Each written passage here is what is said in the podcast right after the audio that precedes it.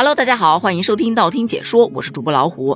不知道大家有没有发现，就这两天，手机上莫名其妙的就多了很多的陌生的海外电话，而且在社交平台以及社交 APP 上会有一些莫名的好友申请。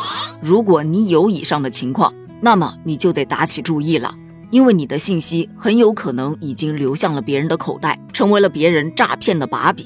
这个事件呢是这样的。最近有一则你的隐私数据正在网上裸奔的新闻登上了热搜，说的是在二月十四日凌晨，有一女孩她的 QQ 接到了一个好友申请，她也没多想，以为是认识的人，就添加了对方。结果对方随即就给她发了几个文件夹，当她把那文件夹打开一看，里面全部都是她的照片呐，手机里面的工作文件呐，还有一些她的个人信息，包括通讯录。据她所说。他打开文件夹的那一刻，就好像自己的衣服被扒光了一样。他不知道自己哪个环节出了问题，我的信息为什么泄露出去了？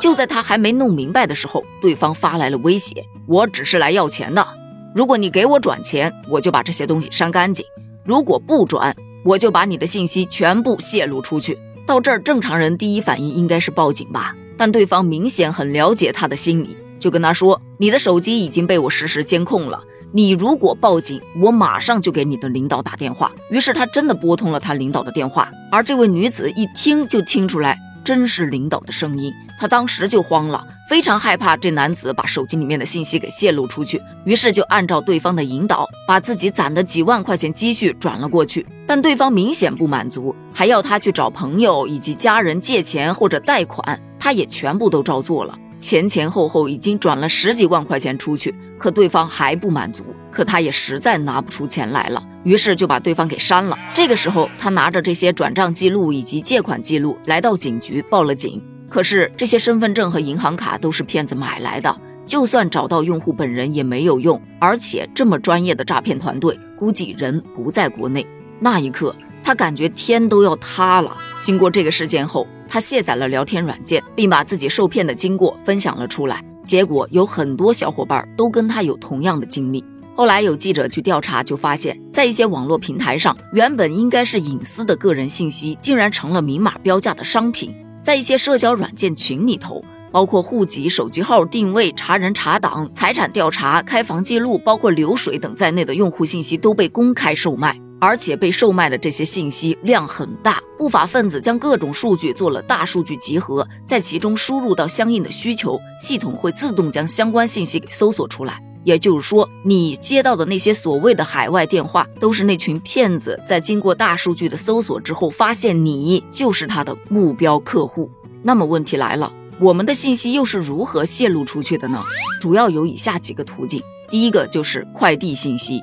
我们平时网购商品，快递单上都会有一些简单的个人信息，看上去好像没有什么影响。但如果说你具体到了房间号码，别人掌握到你的信息之后，很容易危及到安全。因为快递信息上面有个人的姓名、电话、地址，甚至有的还会把你购买的什么东西也写在上面。那么这落到了有心人的手上，他可能能够知道你的个人社交网站的账户，因为很多小伙伴都是直接用自己的电话号码去做账户的。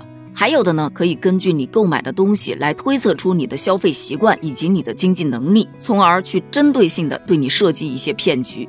还有就是二维码了，很多地方都有什么扫码有礼，或者是扫码注册即可领取大额优惠券啊，等等等等的。你扫了码进去之后，他可能还要你注册、要登录、要怎么怎么地。反正当你扫进去，你的个人信息基本上就已经暴露无遗了。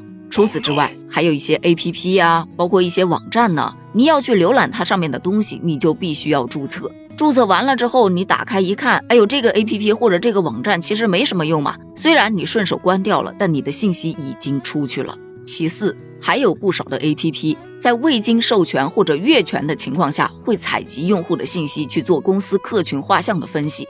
或者转卖给其他公司去获利，他们会偷听你的聊天，或者偷看用户的搜索偏好，这其实也是一种个人信息。特别是有一些 APP 可能授权让你开启了麦克风的权限，它会语音识别捕捉到你的关键字，然后去做后台的运算。我不知道你们有没有遇到过啊？我是真的有遇到过。此前跟小伙伴们聊过什么东西，在打开某短视频的平台，就发现他给我推送的就是我刚才聊的那些东西，很神奇的同时又会觉得很可怕。还有呢，经常会收到一些短信，短信上面都是一些不明所以的链接，告诉你你中奖了，点链接就可以领奖。一旦你好奇点进去，想看看自己到底中了什么奖，不好意思，中病毒了，手机里面所有的内容可能都已经被别人给接收了。那怎么办呢？咱们只能去防范喽。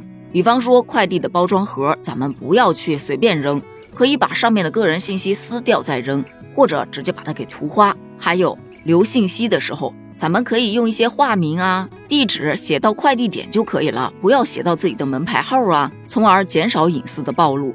其二，不知来源的码不要扫，不要看到扫码有理就立马去扫，有的时候你觉得占了小便宜，其实他才是占了大便宜呢。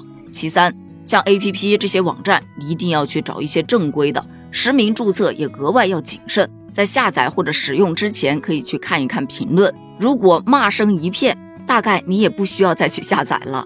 其次就是手机的权限一定要设置一下，能不开的就不要开，不要所有的软件都让它在你的手机里面畅通无阻，该组的时候还是要组一组的。还有呢，好奇心不要太强，不明的链接不要点。好奇心能不能害死猫咱不知道，但它能害你的钱包。如果说自己的信息已经被泄露出去了，那么你可以打幺二三七七这个电话去举报。这幺二三七七是中央网信办违法和不良信息举报中心设立的免费举报电话，它对打击网络谣言、保护公民个人隐私、净化网络环境等工作还是取得了一些重大作用的。看到这些互联网上的违法信息、不良信息以及个人隐私的泄露，反手就给他来一个举报，该出手时就出手，维护互联网信息传播秩序，维护网民的权益，这是人人有责的。另外，在信息快车时代，大家一定要系好安全的这根带子。一定要加强防范意识，别让自己的信息被裸奔。